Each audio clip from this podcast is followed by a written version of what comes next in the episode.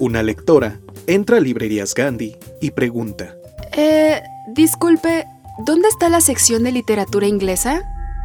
Pasando estos dos estantes, uno a la izquierda y después hasta el fondo. Gracias.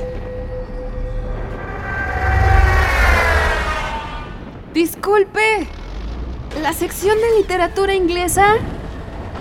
¡Sígase derecho! ¡Por este pasillo! ¡Ah! ¡Nos disparan! ¡Cúbrete! ¡Ah!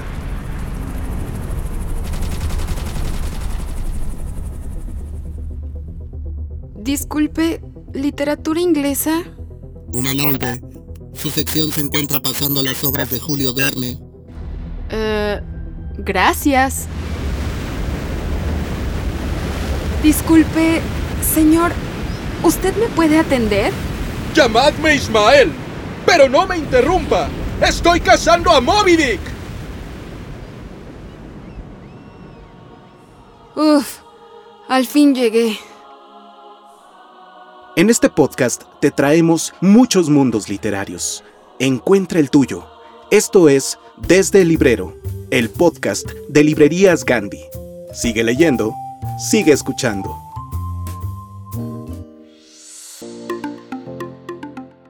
Queridos escuchas, me da mucho gusto que tan distinguidos lectores nos acompañen en el capítulo 64 de Desde el Librero.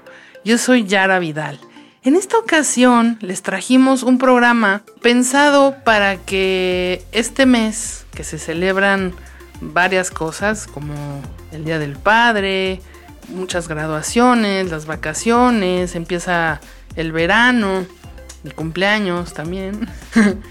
Eh, dentro de todas estas celebraciones, les trajimos un autor que puede ser chispa, puede impulsar a diversas pláticas entre esta variedad de celebraciones. Entre ellas puede ser al amigo que tiene 50 años y actúa como adolescente o al adolescente que le falta juventud también porque luego actúan de 50 años y se estresan en un mundo confuso. Pues alguien que, que puede darles luz a esas dudas de qué está pasando con nuestra sociedad capitalista eh, obsesionada por tener cada vez más y al mismo tiempo replegarse y no tener ningún tipo de responsabilidad. Ante esas vicisitudes de la vida les trajimos nada más y nada menos que Agustín Laje, quien va a platicar con José Luis Trueba Lara por su libro Generación Idiota, publicado en México por Harper Collins. Que además, bueno, también estamos celebrando un nuevo número de la revista Lemas, la cual pueden descargar gratis en revistalemas.mx y pueden comprar la revista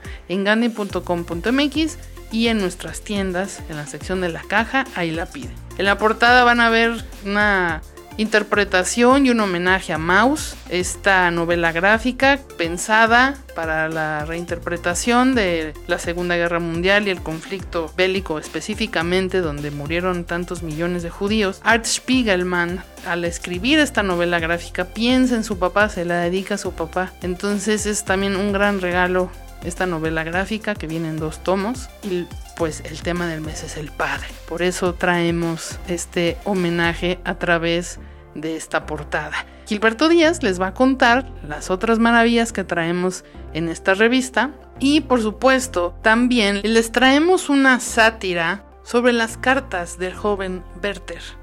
Esperamos sea de su agrado. Y por supuesto les traemos nuestras novedades literarias. Pónganse cómodos, espero que ese tráfico les sea leve con este podcast o la lavadora, saques la ropa, que no se las despinte ni se las encoja la secadora si es que usan y al final, esperamos que se la pasen bien. Comenzamos. Y ahora, la entrevista con Agustín Laje. Agustín Laje nació en Córdoba, Argentina, y es politólogo, escritor y periodista. Ha participado como autor y coautor en varios libros, entre los cuales destacan El libro negro de la nueva izquierda en el 2016, La batalla cultural en el 2022 y Generación Idiota este mismo año. Sus columnas se han publicado en medios locales, nacionales e internacionales. De hecho, es actualmente columnista en Americano Media. También ha sido conferencista en distintos países como Uruguay, Argentina, Chile, Perú, Paraguay, Ecuador, Bolivia, México, El Salvador, Colombia, Puerto Rico, Costa Rica, Guatemala, República Dominicana, Estados Unidos y España. Los dejamos con Agustín Laje. Yo vale, ¿cómo están? Yo aquí me agarraron como siempre tragando camote, con el cigarro a medio prender, es decir, violando todas las normas. Miren, me ha ido hoy tan mal. Quiero que quede claro que mi café está frío. Hoy ando medio menso, entonces, por favor, disculpen todos los improperios que vaya a hacer.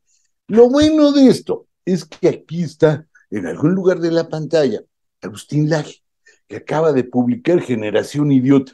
Un librazo, verdaderamente un librazo, que si no se lo echan, ¿qué les diré? Uno, no van a entender a sus hijos, a sus nietos, no van a entender a muchas personas y de pilón no van a poder llamarlos a la insurrección.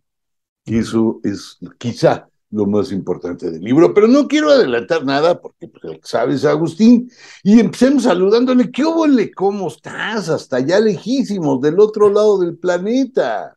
¿Qué tal, José Luis? ¿Cómo estás? Bueno, qué gusto poder dialogar contigo. Gracias por la invitación a este espacio. Y eh, yo en este momento me encuentro en Córdoba, Argentina. No voy a estar por mucho tiempo más. Yo soy oriundo de Córdoba, Argentina, pero vivo, vivo la mayor parte del año en España. Así que, y el resto del año ah. también recorro muchos lugares eh, dando conferencias, así que no tengo un lugar muy establecido en el mundo por ahora. Yo te voy a contar un chisme de Córdoba, Argentina. A ver. Eh, un amigo mío que, salió en el exilio y me contaba que pues en algún momento, no me vais a preguntar en qué año fue esto, es lo de menos, pues al gobierno argentino se le ocurrió una idea mm. de que a los niños chiquitos, chiquitos, pues no les deberían de dar mucho vino a la hora de la comida, que no, no era muy bueno. Entonces, pues llegaban las señoras a ver al médico y le preguntaba, ¿usted le da vino al niño. Y la señora decía, sí, por supuesto, y entonces el médico se les arrancaba y las ponía como lazo de puerco. Total que, pues al final corrió la voz y llegaban a ver al médico y le decían, oiga, ¿le da vino al niño? No, yo jamás. Claro, el niño absolutamente borracho y tirado ahí en la entrada, pero no importa, estaba sobre, oficialmente sobre. Y el médico se empezó a fracasar hasta que se le ocurrió la solución. Llegaba la señora, se sentaba con el niño, se le quedaba viendo, le sonreía y le decía, ¿le da tinto o blanco? y ya caía la pobre mujerilla, se le arrancaba, pues era lo mismo. Pero no hablemos de, vinos ni de, ni de médicos cordobeses. No, no, nos estás poniendo delante de un problema que nos, nos alcanzó de mala fe, nos alcanzó durísimo, una adolescencia perpetua. Sí. Una suerte de Peter Pan que, que, no, no, no, no, no, no, no acaba de, de cuajar, de terminarse. Sí, sí. sí ¿Cómo fue esto? ¿Por qué nos pasó eso? Si antes era adulto era re bonito. Mira, a ver, el libro eh, parte de una noción que va a contrapelo de lo que habitualmente se dice y habitualmente se nos ha dicho que había una separación tajante, rotunda y perfectamente delimitada entre las generaciones. Tanto así que las nombramos y establecimos rangos etarios que nos iban incorporando a determinadas letras. La generación X son los que nacen entre este año y este año. La generación Z, la generación de los millennials, la generación Y, la generación le pusimos nombres a las generaciones porque pensamos que estaban perfectamente diferenciadas y la noción general del libro es que es exactamente al revés, que lo que hay en nuestra sociedad y en nuestra cultura contemporánea es una enorme presión adolescéntrica, o sea, es la presión de volver adolescentes antes de tiempo a los más niños y de volver adolescentes en términos regresivos a los adultos. Es decir, el mundo adolescéntrico es un mundo donde, por ejemplo, un adolescente de 15 años nos va a salvar del apocalipsis climático, Greta Thunberg. El mundo adolescéntrico es un mundo donde para convencer a las personas de vacunarse, la administración Biden no tiene mejor idea que llamar a una adolescente de 18 años que se dedica a la música pop y que su nombre es Olivia Rodrigo para pedirle al pueblo estadounidense que se vacune. El mundo adolescéntrico es el mundo donde la política de los últimos años hemos estado discutiendo discutiendo permanentemente tópicos adolescentes. ¿Qué tengo entre las piernas? ¿En qué consiste mi orientación sexual? ¿Con quién me acuesto? ¿Cuál es mi autopercepción? ¿Cómo puedo salvar al planeta con el lenguaje inclusivo? ¿Cómo puedo hacer una revolución feminista cantando un himno feminista?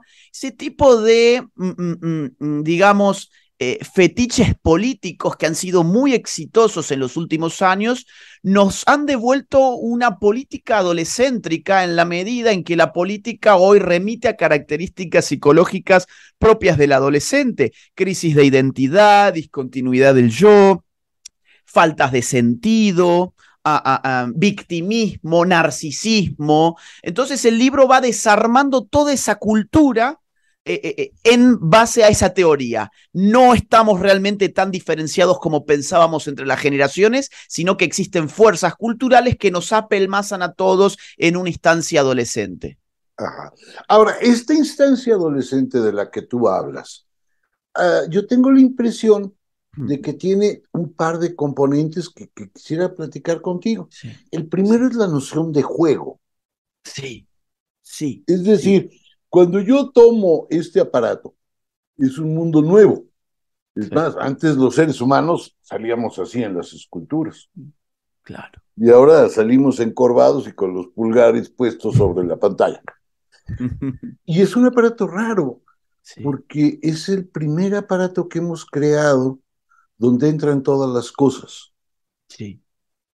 Exactamente, es un metamedio. Es un metamedio, exacto. Esa, esa es la palabra, esa la voy a repetir. Hoy se la voy a decir a mi esposa en la comida y va a caer. metamedio. Eso y un discurso, esas palabras me gustan. Y en segundo lugar, hay un proceso de, de una suerte de barbarización. Hmm. Hmm. ¿Qué quiero decir con esto? Los bárbaros tienen una serie de cualidades maravillosas, están llenos de efectos especiales, y el que no vea, los se pintan, hacen una serie de cosas maravillosas. Segunda, son dueños de una tecnología. Me da igual si es el estribo o esta. Sí, sí. Son velocísimos. Sí. Velocísimos, no, no, no hay quien los pare. Ahora, el único problema es que en algún momento esos bárbaros topan con la, la otra orilla del mundo y alguien tiene que salvarlos porque si no se mueren de hambre. ¿Cómo ves estas cosas? Bien, vamos a ver, ¿no? Eh, sus, sus, sus, intuiciones son exactas y tienen mucho, mucho que ver con el libro. Exacto. Primero que nada, a ver, la cultura no es simplemente una entidad fantasmal o fantasmagórica que, que, que, vuela por los aires. La cultura siempre precisa de un soporte material. Entonces, el gran problema es cuáles son los soportes materiales hegemónicos de la cultura establecida. Claro, en sociedades premodernas, la cultura era sobre todo una cultura oral. Pensemos en Sócrates, no quería escribir, Platón hizo el esfuerzo de escribir por él. y dudaba de los libros. Y dudaba de los libros y hubo incluso, o pensemos en el mundo medieval, donde aquellos que copiaban libros a veces ni siquiera realmente sabían escribir, copiaban formas. Claro, eran dibujantes eran dibujantes, exactamente. Eh, y aparte, digamos, los libros no eran algo común como son hoy. Esa instancia de la cultura, donde el soporte de la cultura es la voz, y la cultura se tiene que transmitir verbalmente sobre todas las cosas, es una instancia, digamos así, gerontocéntrica de la cultura, porque aquellos que la transmiten son aquellos que han acumulado muchos años, que ya tienen canas y que tienen la experiencia suficiente para explicar las cosas al mundo, explicar las cosas a la sociedad. Y aparte son en estos contextos que menciono los que se comunican con los dioses, los que invocan la lluvia, los magos, los hechiceros. O sea, el viejo, el viejo tiene mucho, mucho que decir y mucho que hacer en una sociedad donde la base material de la cultura es la voz. Ahora, pensemos, estoy perdiendo la imagen, ahí está. Pensemos, por ejemplo, en ah, el advenimiento de la modernidad, tan vinculada a la imprenta como está. Ahí pasamos a un mundo adultocéntrico, es decir, hemos pasado de un soporte material, verbal, audible, a un soporte escrito y quienes empiezan a hacerse cargo de la industria del libro pasa a ser el mundo adulto, que se separa del mundo de la niñez a partir del acceso a la lectura? ¿Por qué aparecen las escuelas modernas en el siglo XVI-XVII? Porque hay que educar en el alfabetismo a los niños para que adquieran autonomía. El paso de la niñez a la adultez es el paso del infante al que ahora sí tiene voz porque puede leer la voz escrita. Ahora, vengo a lo que usted dijo, y perdón tan largo desarrollo. No, no, no, no te preocupes, no te preocupes, yo encantado, estoy feliz. Pensemos en, no pasa Hoy este es el soporte material de la cultura, esto que usted ha dicho que eh, claramente. Ahora, yo pregunto, ¿quiénes son los que mejor utilizan estos?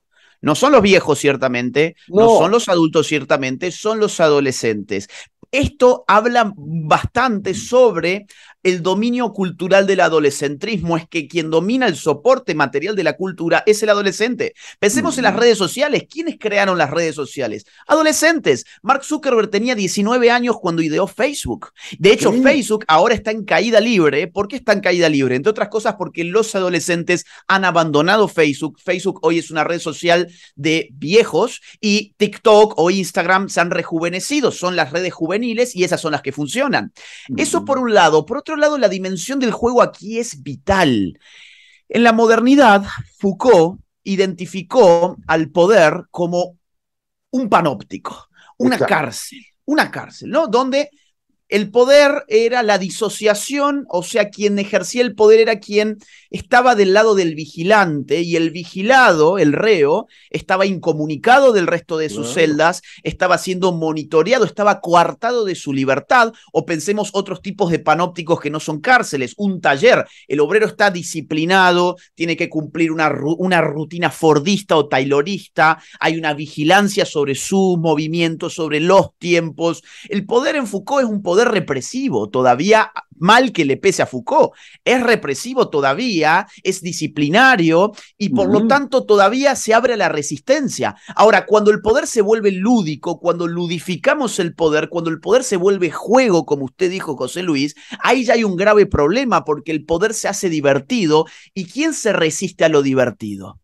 ¿Quién se resiste a lo divertido? Más Nadie aún, en su sano juicio. Nadie en su sano. Es, tan, es tan divertido el poder es tan divertido el poder que la gran propuesta de Facebook, que ahora se llama Meta, es incorporar la totalidad de nuestra vida a un espacio digital llamado metaverso, donde nos prometen divertirnos eternamente trabajando, relacionándonos, teniendo una familia virtual, ¿por qué no? Ya apareció eso en Second Life hace algunos años atrás.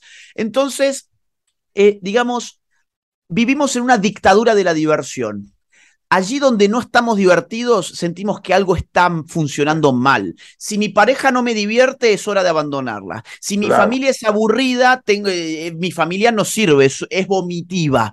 Si, si, si, si no me divierte mi trabajo, porque ahora el trabajo también tiene que ser divertido, pues entonces entro en una crisis existencial de la cual no me pueden sacar sino los antidepresivos.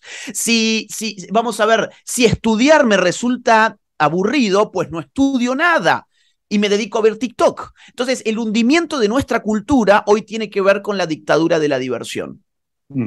Ahora, eso tiene, yo creo, dos, dos, dos cosas detrás.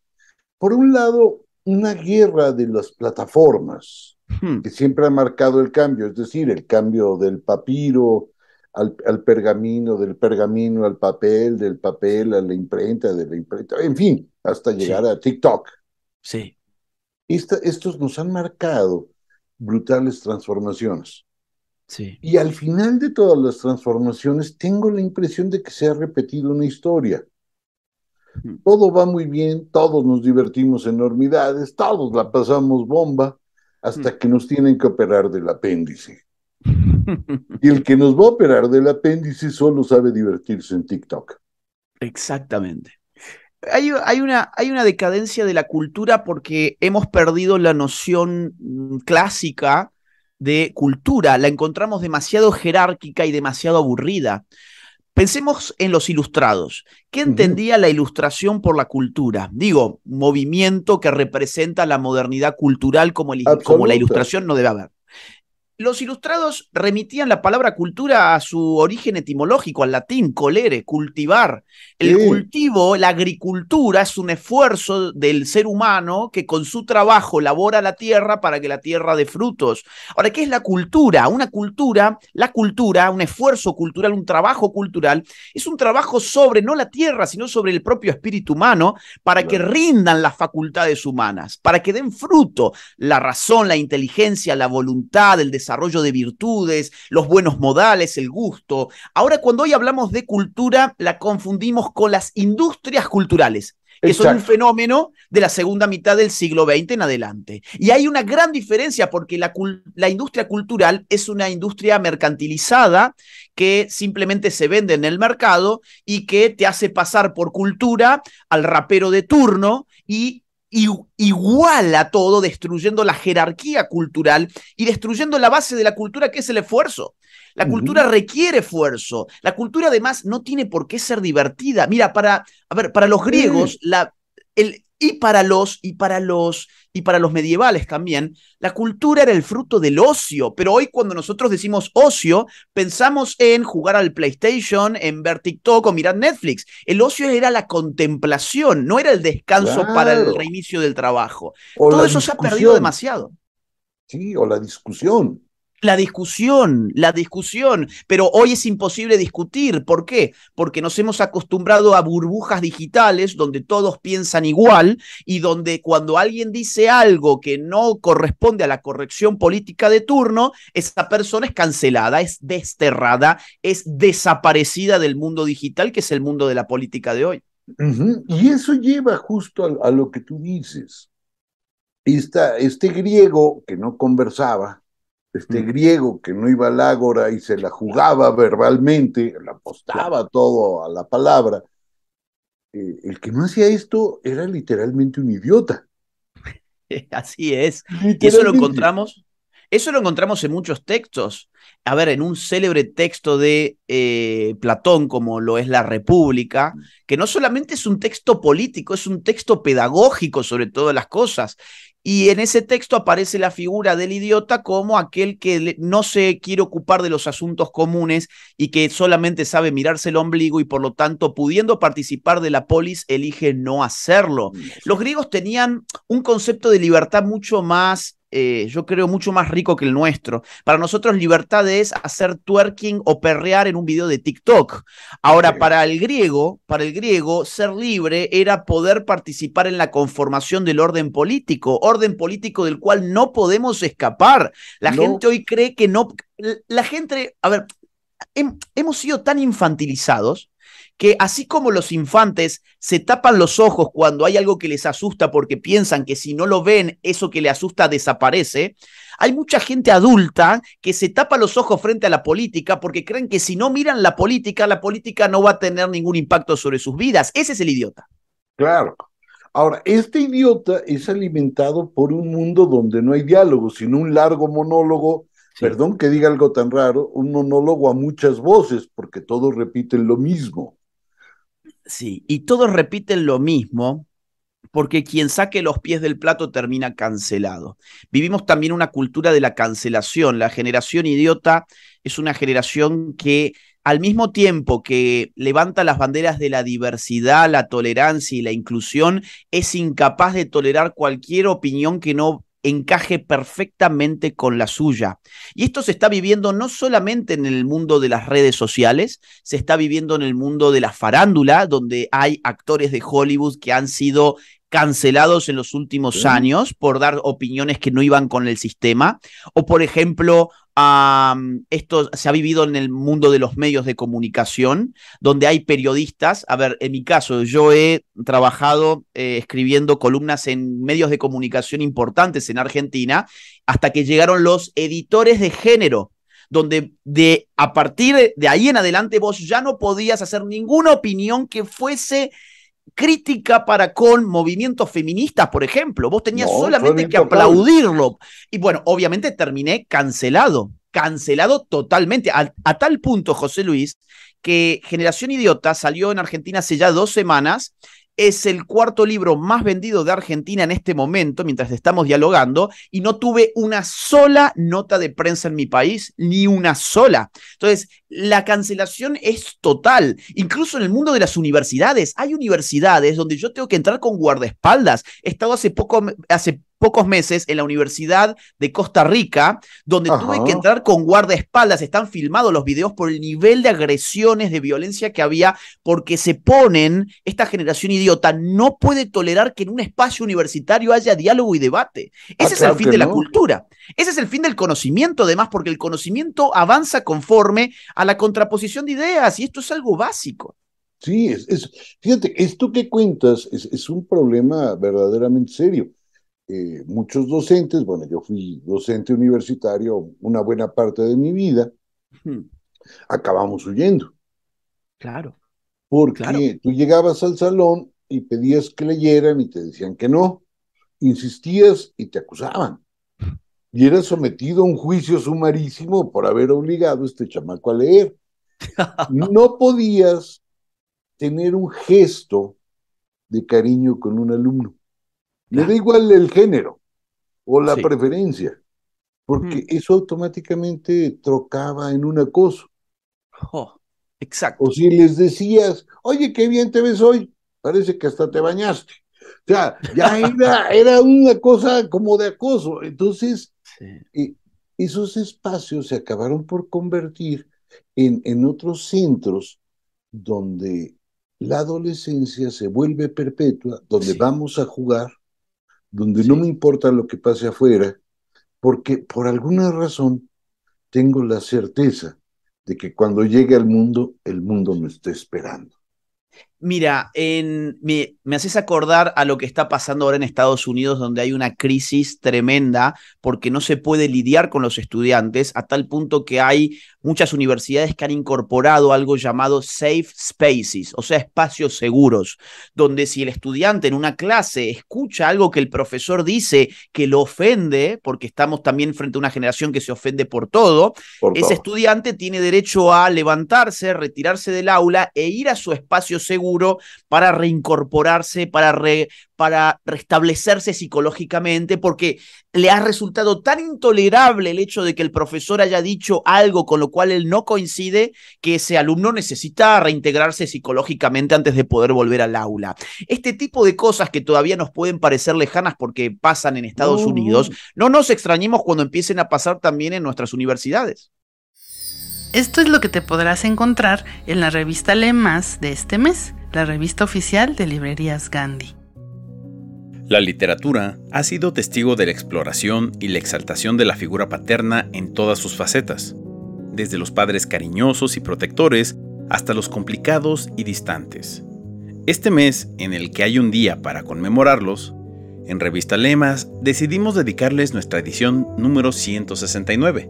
A través de Juan Villoro conoceremos de cuerpo entero a su papá, Luis Villoro, te presentaremos a Michel de Crayencourt, padre de Marguerite Yourcenar, autora que este 2023 cumpliría 120 años, además del padre de Elena Garro, quien la inició en la literatura. Carlos Torres Tinajero nos trae una reseña de El origen de todos los males, Madres y Padres Autoritarios, además de una lectura sobre Pedro Páramo de Rulfo y Los años falsos de Josefina Vicens. Bev colabora con un texto sobre la novela gráfica Mouse de Art Spiegelman y no pueden faltar los adelantos literarios de Juárez, la otra historia de José Luis Trevalara y Desconcierto de Richard Powers, además de las entrevistas a Santiago Rocangliolo y Agustín Laje. Consigue tu ejemplar en librerías Gandhi, gandhi.com.mx y revista leemas.mx y acompáñanos en este viaje repleto de emociones y descubrimientos.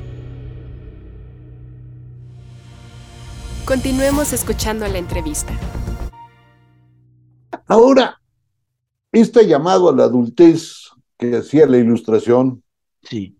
cuando decía Kant, que es la mayoría de edad de la humanidad, algo así. Digo, lo decía más bonito y en alemán, pero no importa. Esa es la idea. Esa es la idea, pues, por ahí va. E, el, ¿Cómo lo podemos enfrentar? ¿Cómo choco con esto y le puedo ganar a las fuercitas? Yo creo que hace falta una educación radical. Es decir, una educación radical que rehumanice al ser humano. Esta presión por mantenerse en un estadio adolescente tiene que ver con dispositivos de la cultura que premian insensateces, inmadureces, eh, eh, eh, ese síndrome de Peter Pan es, recibe su retribución, por ejemplo, en un adulto que encuentra que haciendo un video ridículo con un baile ridículo en TikTok empieza a recibir una gratificación inmediata de likes, empieza a recibir comentarios buenos y alegres, entonces ya cree que eso es lo que tiene que hacer para mantenerse joven.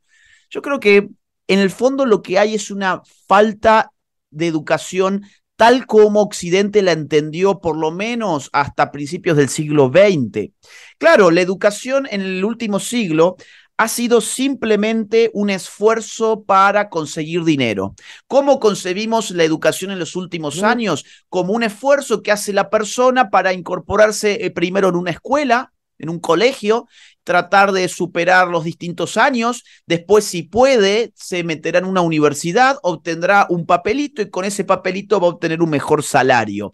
Eso es todo lo que hemos entendido por educación en los últimos años. Y si reducimos la educación a eso, entonces nos quedan fuera un montón de cosas que no dan dinero. Por ejemplo, la filosofía no da dinero. ¿Para qué quiero saber yo de filósofos si saber de filósofos no me va a dar dinero? La historia, ¿para qué quiero saber de historia si la historia no me va a dejar dinero? ¿Para qué quiero saber de política si a menos que yo sea un político, pues no me va a dar tampoco dinero? En cambio, cuando uno va a ver lo que se entendía por educación en Occidente desde Platón hasta el siglo XIX, uno va a encontrar que, por supuesto, hay muchos cambios, pero hay una idea que siempre subsiste, y es la idea del alma. La educación es una operación sobre el alma. La idea de alma hoy nos parece ridícula, hoy nos parece demasiado mística, al mismo tiempo que se vende New Age al por mayor, la idea de que la educación es una operación sobre el alma y que lo que estamos jugándonos es nuestra propia humanidad, no nuestro bolsillo, sino nuestra humanidad, nuestra alma racional, podríamos decir. Ah, bueno, hemos perdido de vista eso y entonces no es una casualidad que tengamos una cultura decadente, una política decadente, una sociedad cada vez más violenta, más fragmentada, eh, eh, eh, yo, a ver, esto yo sé que suena naif y puede sonar trillado, pero si no se cambia la concepción de qué es la educación, entonces la decadencia es inevitable. Ah, no, en eso yo estaría totalmente de acuerdo contigo, totalmente de acuerdo contigo. Y, e incluso déjame llevar no más lejos, sino más atrás tu idea. Perdón que la lleve más atrás, pero, Adelante. Pero, pero no hay otra manera. Sí. Eh, pienso en, un profe al que yo le tengo cierto aprecio, que se llamaba Sócrates. Dice que era buen profe. Digo, por lo menos no cobraba. Sí. Porque decía que si cobraba se volvía el esclavo de sus alumnos. Esto le dice a Gorgias que cobraba caro, vaya. Sí. Eh, eh, pero de pilón, Sócrates sostiene tres o cuatro cosas que son verdaderamente sensacionales. La primera cosa es que no hay educación sin ironía. Todos los diálogos donde él habla es de una ironía brutal. No hay educación sin amor. Hay tanto amor que hay veces que algunos discípulos, como Alcibiades, cuando llega al banquete, le dice, pues qué tal que nos echamos una patita, pues, o sea, digo, dicho lenguaje mexicano. Sí. Tercera, además de esto, la educación implica aceptar que yo te voy a ayudar a parir. De ahí la mayéutica. Y en este parto, el profe tiene la capacidad para hacerle un legrado al alumno de la idea tarada que tiene, para presentarle a su idea una mejor y que puedan maridarse y engendrar una tercera. Acabo de inventar la dialéctica. En fin, pero todo esto me suena dificilísimo. Es las lecciones de los grandes maestros, pero no sé cómo repetirla. Suena difícil porque hay una variable que nos presenta hoy una eh, tragedia, que es el tiempo. Eh, digo que es una tragedia porque al mismo tiempo que jamás hemos tenido tanto tiempo disponible, porque nuestra tecnología nos ha liberado de grandes cargas que generaban eh, o absorbían, mejor dicho, mucho tiempo. Por ejemplo, voy a poner algo de todos los días que cualquier persona va a saber. Lavar la ropa. Lavar la ropa hoy es meterla en una máquina que lo hace por mí. Me liberé del tiempo. Planchar la ropa. Antes había que hacer fuego, había que ponerlo dentro de ¿no? las brasas. O sea, por poner solamente un caso, ni, ni vayamos al caso del microondas o de la heladera, bueno, o de, la, o de las hornallas de mi casa. O sea, nos hemos liberado de el tiempo que absorbía el trabajo cotidiano de los quehaceres de las personas y sin embargo, nunca hemos sentido que teníamos tan poco tiempo como hoy, porque la máquina se vengó, se vengó de otra manera, la máquina se volvió un vicio. Al mismo tiempo que la máquina nos liberó del trabajo manual, la máquina nos requiere hoy como vicio. Son las tres horas que, tres horas 43 minutos que todas las personas en promedio en América Latina gastan en redes sociales por día 3 horas 43 minutos en promedio usamos redes sociales para qué? Para nada. Vemos gatitos, perritos, los platos de comidas de los demás, eh, bailes ridículos por TikTok, no hacemos mucho más que eso en redes sociales. Miramos cuántas series por día, cuánto tiempo pasamos jugando a los videojuegos. Entonces, esto que vos planteabas de Sócrates es muy cierto en la medida en que uno tenga tiempo. De hecho, siempre los filósofos han sabido que el tiempo era lo que les permitía filosofar. Platón mismo dice que en, en el ágora, eh, como no hay tiempo para la reflexión, porque todo va muy rápido, pues allí no hay filosofía. La filosofía requiere de una, de una calma, de un diálogo. Los diálogos eh, socráticos también son diálogos calmos, son irónicos, pero llevan tiempo, llevan tiempo. Y mira, si vos me permitís, quiero leer algo que dice Sócrates, porque súper, súper interesante para ver cómo nos ha cambiado la cabeza. Miren, hay un diálogo donde eh, Protágoras, que es un famoso sofista que él sí cobra por enseñar, llega a la ciudad y el joven Hipócrates está desesperado porque eh, Protágoras le enseña a ser sabio. Está desesperado y lo quiere buscar por todas partes y está dispuesto a dar todo su dinero para que el recién llegado le enseñe a ser sabio. Y así es como lo reprende Sócrates. Lo voy a leer, es cortito. Dice así, ¿sabes a qué clase de peligro vas a exponer tu alma? Desde luego, si tuvieras que confiar tu cuerpo a alguien, arriesgándote a que se hiciera útil o nocivo, examinarías muchas veces si debías confiarlo o no, y convocarías para aconsejarte a tus amigos y parientes, meditándolo durante días enteros. En cambio, lo que estimas en mucho más que el cuerpo, o sea, el alma, y de lo que depende el que seas feliz o desgraciado en tu vida, haciéndote tú mismo útil o malvado, respecto de eso no has tratado con tu padre ni con tu hermano ni con ningún otro de tus camaradas si habías de confiar o no tu alma al extranjero ese recién llegado.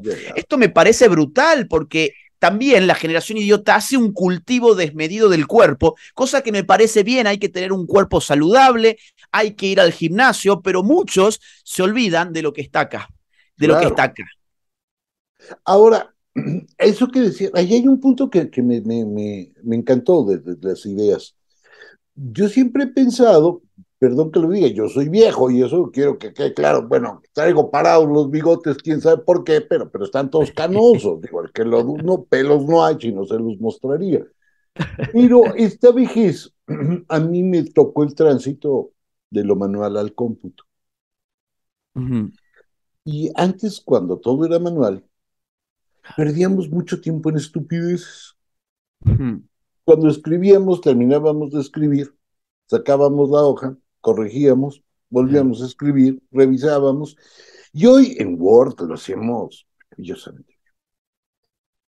A mí esto me pareció la gran conquista de la humanidad, porque por primera vez tenía yo más tiempo para pensar que para hacer. Claro, claro. La máquina era tan eficiente que me, me, me, regalaba un tiempo para leer, para platicar, para echar café, digo, para muchas cosas que, a mí me parecen importantes.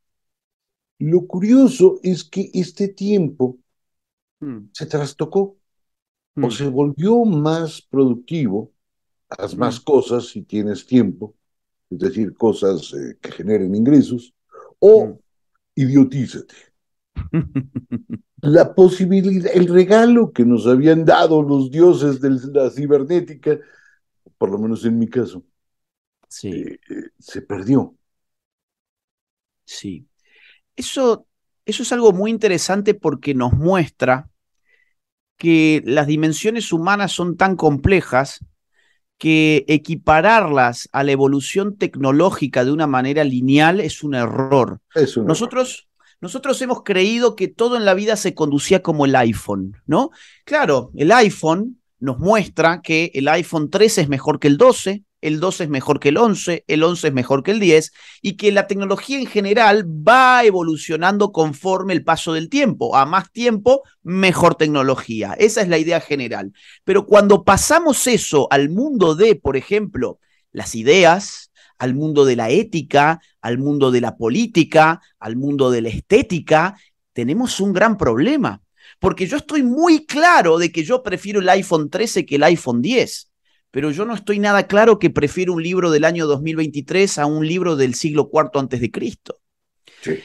Entonces, pero la, la generación idiota es una generación que piensa que toda idea nueva es necesariamente mejor que una anterior, que toda novedad en términos morales es necesariamente mejor que algo anterior.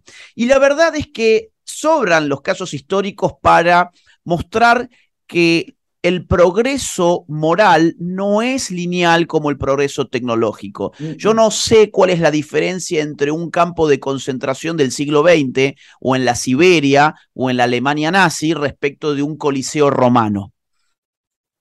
Pero esto a la mentalidad del idiota le afecta mucho porque el idiota no tiene profundidad histórica, precisamente porque la historia no le interesa, porque su ombligo no vive en el pasado, sino en el carpe diem del presente más absoluto, pues entonces todo lo anterior va a ser condenado por el idiota que solamente quiere vivir el hoy, el hoy. Ah, y eso se refleja mucho en los discursos hegemónicos de redes sociales. El pasado no tiene ninguna relevancia, el futuro está demasiado lejos, tenés que solamente conformarte con el presente. Vivimos en un presentismo adolescéntrico también y eso nos atrofia culturalmente porque la cultura es un edificio que se va construyendo civilizacionalmente con el transcurso de las generaciones, que se van pasando una antorcha, la nueva generación agarra esa antorcha, se la pasa a la próxima generación y así se va construyendo construyendo cultura. Ahora la generación idiota no quiere agarrar ninguna antorcha, quiere construirlo todo desde cero porque está convencida de que las ideas, la moral, la estética, la política son un simple reflejo de la evolución tecnológica. Fíjate que eso que dices tiene una consecuencia todavía más seria, que a mí me ya, con lo que has dicho, ya, ya es para que te dé terror.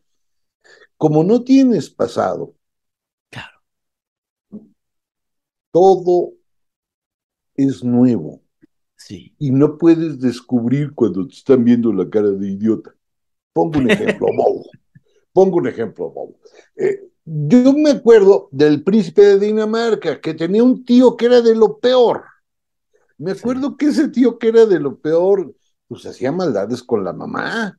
Y no solo eso. El príncipe de Dinamarca tenía dos amigos que eran verdaderamente chistosos. Bueno, yo, yo guardo un gran recuerdo de sus amigos chistosos. No estoy hablando del Rey León.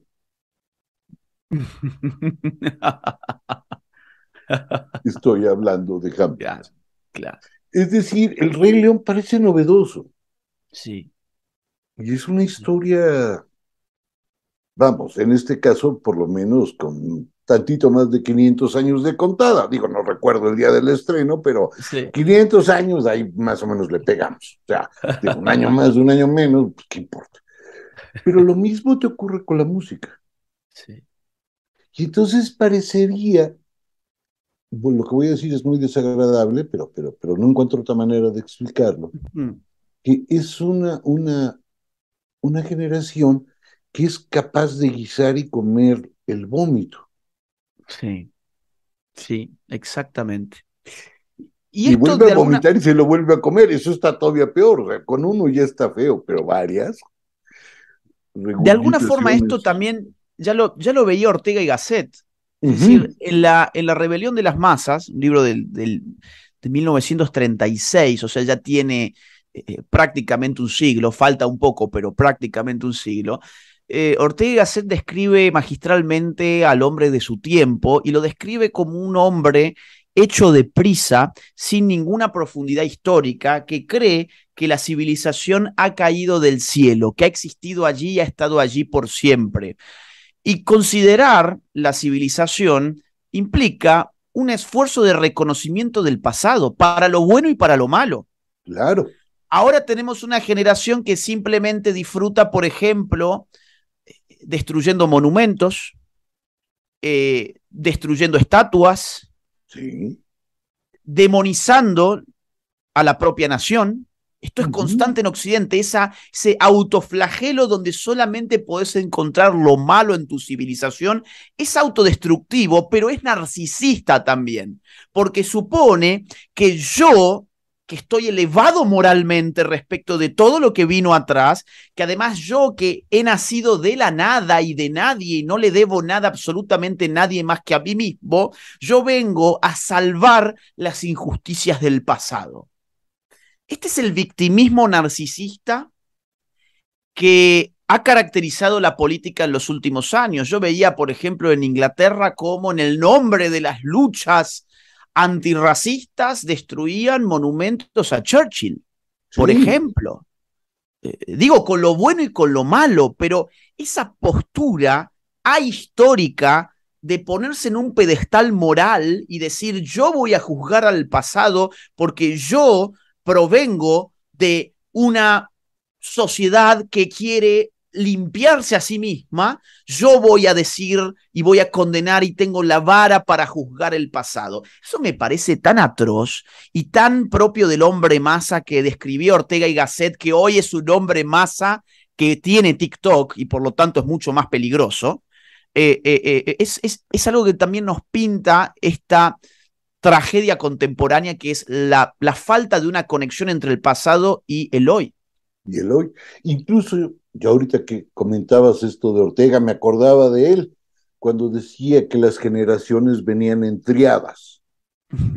Una que descubre, una que cimenta y otra que se vuelve caricatura. Sí, sí, sí. Pero hoy, hoy creemos que la, bueno, de hecho hay antropólogos que, que, que, tratan de justificar el orden adolescéntrico.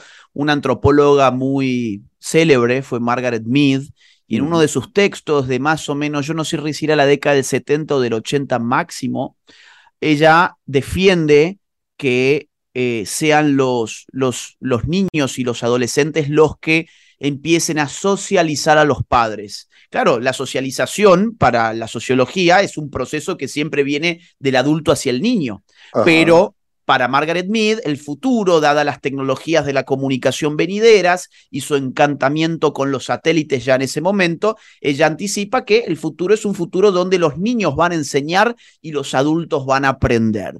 Esto a mí me parece tremendo, muy nocivo además, porque ¿qué se supone que un niño eh, le enseña a un adulto? ¿Cómo hacer un tweet? Eh, ¿Cómo bailar para TikTok? Como quizás, no sé, manipular un cajero automático para poder sacar dinero. ¿Qué es lo que un niño le enseña a un adulto? Y está la idea esa instalada totalmente de que los adultos están desactualizados porque el paso del tiempo, y recién usted dijo algo muy interesante que era la mayoría de edad de Kant, la mayoría de edad no solamente es el paso del tiempo, sino que es la adquisición de autonomía la adquisición de luces, que es lo que le brinda a uno autonomía con el paso del tiempo. Bueno, hoy el paso del tiempo ya no equivale a la adquisición de autonomía y a la adquisición de luces, sino que equivale a la desactualización. El anciano y el adulto deben aprender de los niños porque ya están desactualizados. Sí, traen un mal software, un hardware viejo. Quedaron viejos. Quedaron Tienen un iPhone muy viejo. muy, muy, muy, muy viejos. Eso a mí me, me, me, me aterroriza, me aterroriza. Pero te hago una última pregunta con toda la mala fe del mundo. Claro. Esto es de mala fe, quiero que quede claro. Y te la ganaste, entonces por eso te va una de mala fe. Oye, ¿y hay escapatoria o me voy a mi recámara y me encierro?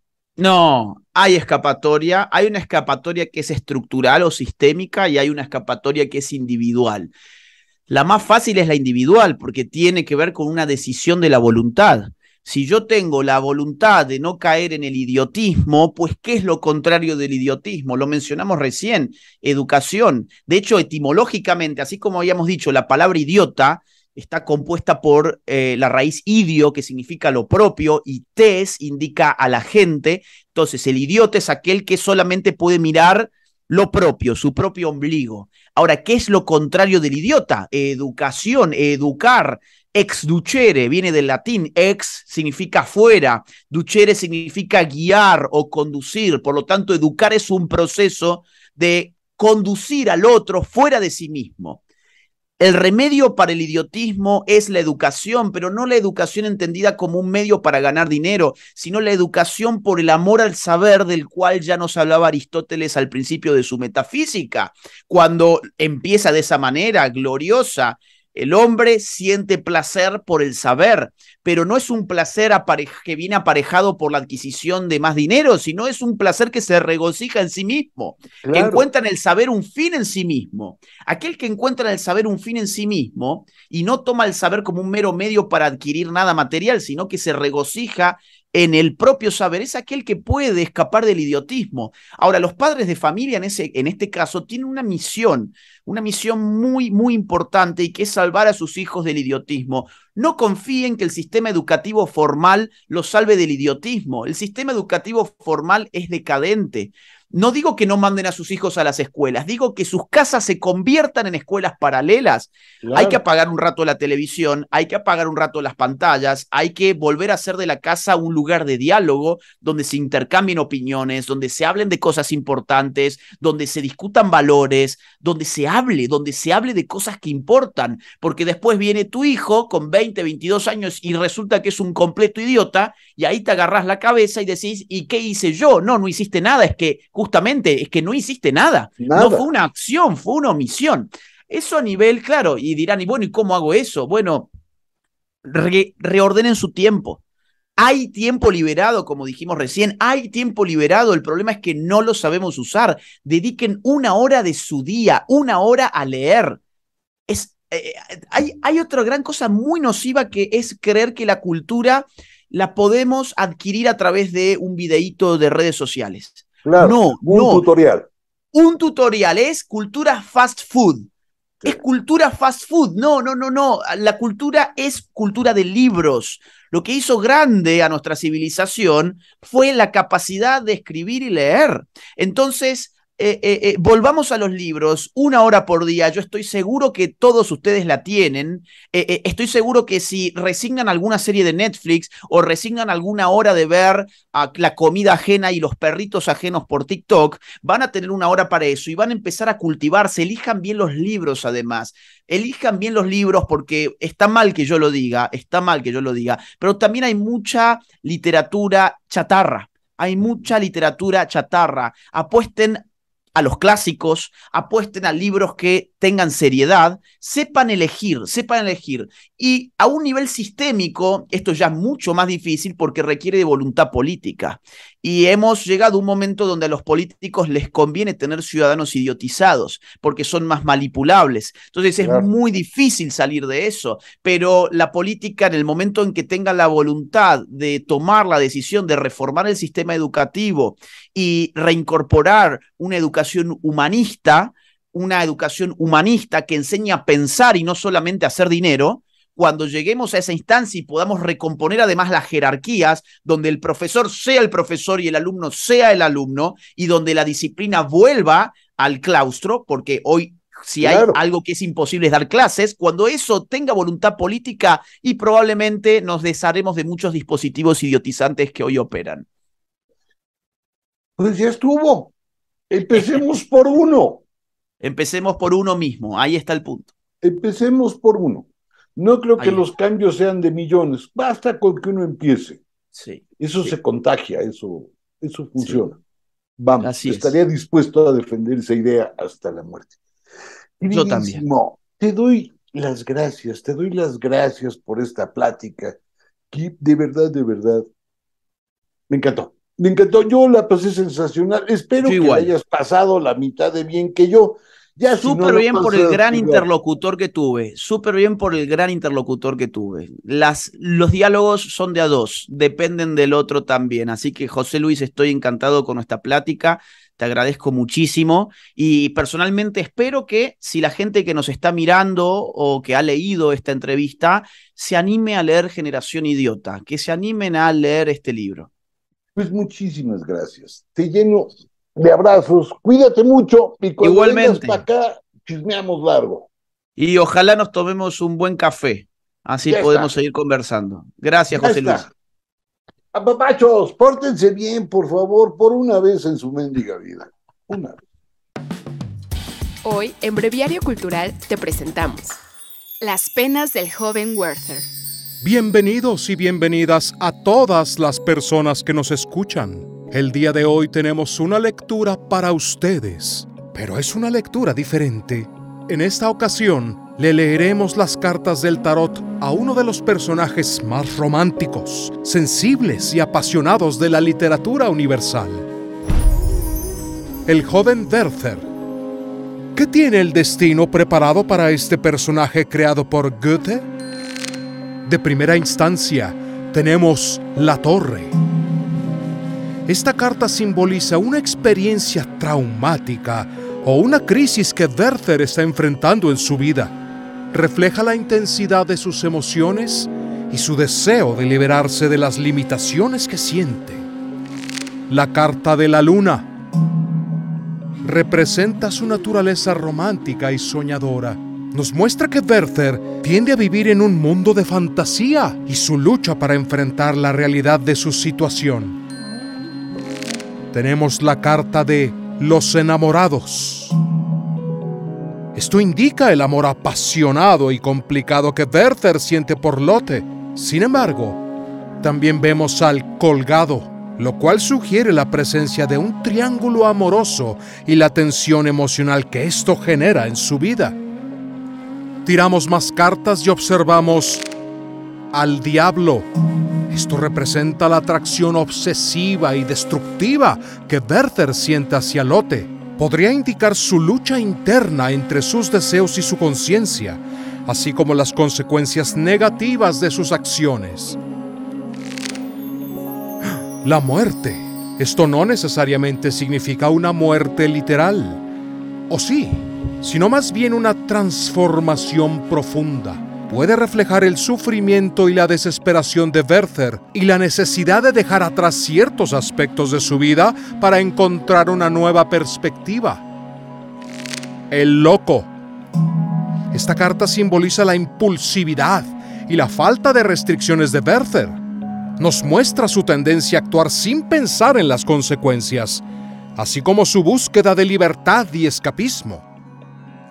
La estrella representa la esperanza y la inspiración que Werther encuentra en sus sentimientos y en su amor por Lotte.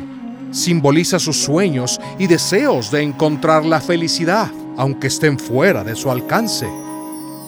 Si quieren conocer el desenlace de esta historia y saber si las cartas tenían razón respecto al destino de nuestro protagonista, no pueden dejar de leer Las penas del joven Werther, novela epistolar del escritor Johann Wolfgang von Goethe.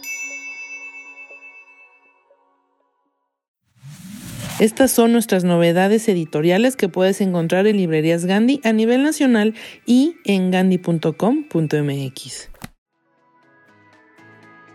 Biblioteca Elena Poniatowska en Seis Barral. Para celebrar los 91 años de la escritora Elena Poniatowska, Grupo Planeta relanzará la totalidad de las obras principales de Elena. Serán 17 títulos esenciales que se suman a su producción más reciente publicada por Seis Barral. Los primeros tres títulos publicados son La Noche de Tlatelolco, Querido Diego te abraza Kiela y Tlapalería. Ya los puedes encontrar, por supuesto, en nuestras librerías.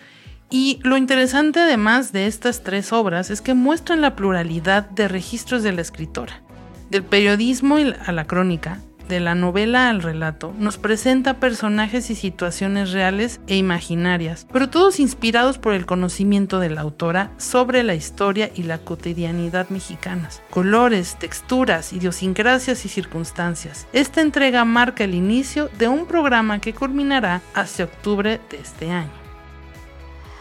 Desconcierto de Richard Powers en AD Novelas.